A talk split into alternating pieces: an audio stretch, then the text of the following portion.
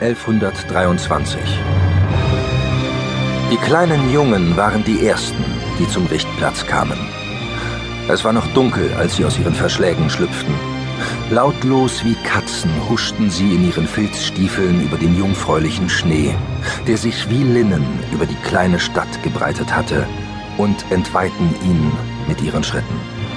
Ihr Weg führte sie vorbei an windschiefen Holzhütten und über Sträßchen und Gassen, die von gefrorenem Matsch bedeckt waren, zum stillen Marktplatz, auf dem der Galgen bereits wartete.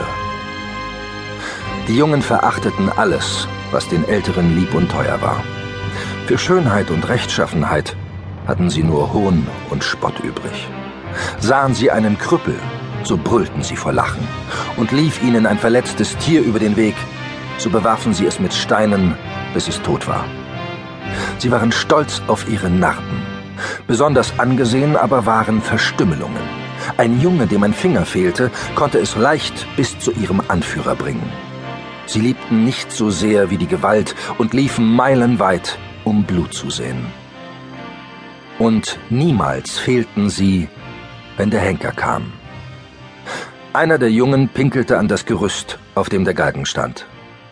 Ein anderer kletterte die Treppen hinauf, griff sich mit beiden Daumen an den Hals und ließ sich fallen wie einen nassen Sack, das Gesicht abstrus verzerrt. Die anderen johlten vor Vergnügen und lockten damit zwei Hunde an, die kläffend über den Marktplatz rannten. Einer der jüngeren Burschen biss unbekümmert in einen Apfel. Da kam ein älterer, versetzte ihm einen Schlag auf die Nase und nahm ihm den Apfel weg. In seiner Wut ergriff der Kleine einen spitzen Stein und brannte ihn einem der Köter aufs Fell. Der jaulte auf und machte sich davon. Dann gab's nichts mehr zu tun. Die Horde ließ sich auf den trockenen Steinplatten im Portal der großen Kirche nieder und wartete darauf, dass irgendetwas geschah. Hinter den Fensterläden der ansehnlichen Holz- und Steinhäuser, die den Marktplatz säumten, flackerte Kerzenschein auf. Die Küchenmägde und Lehrbuben der wohlhabenden Händler und Handwerker machten Feuer, setzten Wasser auf und kochten Hafergrütze. Der schwarze Himmel färbte sich langsam grau. Gebeugten Hauptes erschienen die Frühaufsteher in den niedrigen Türen ihrer Häuser und gingen hinab zum Fluss, um Wasser zu holen. Obwohl sie in schwere Mäntel aus grober Wolle gehüllt waren, zitterten sie vor Kälte.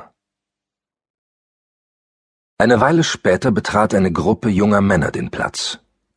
Knechte, Arbeiter und Lehrburschen.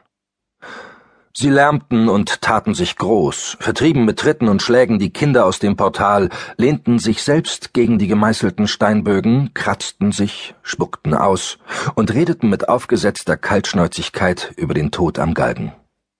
Wenn er Glück hat, bricht der Hals gleich beim Fall, sagte einer. Das ist kurz und schmerzlos. Aber wenn er Pech hat und der Hals bricht nicht, dann hängt er am Strick, wird puterrot im Gesicht und er schnappt nach Luft wie ein Fisch auf dem Trockenen, bis er dann endlich erstickt. Und das kann so lange dauern, wie ein Mann braucht, um eine Meile zurückzulegen. Fiel ein anderer ein und ein dritter meinte, es könne alles noch viel schlimmer kommen. Er selbst hätte schon einmal gesehen, wie ein Gehängter erst gestorben sei, als sein Hals schon eine Elle lang war. Am anderen Ende des Marktplatzes kamen die alten Weiber zusammen, so weit als irgend möglich entfernt von den jungen Männern, denen jede Grobheit und jedes böse Wort gegenüber ihren Großmüttern zuzutrauen war. Die alten Frauen waren immer schon früh auf den Beinen. Längst brannte das Feuer im Herd und war die Stube gefegt. Die Witwe Brewster, eine kräftige Person, die sie alle als ihre Wortführerin anerkannten, gesellte sich zu ihnen.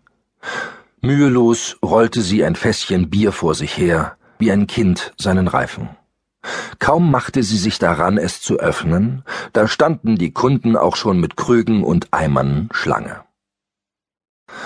Der Büttel des Vogts öffnete das Haupttor und ließ die Bauern ein, die in den Häuschen vor der Stadtmauer lebten. Einige von ihnen wollten Eier, Milch und frische Butter verkaufen, andere kamen, um sich mit Bier und Brot zu versorgen, wieder andere aber blieben einfach auf dem Marktplatz stehen und warteten auf die Hinrichtung.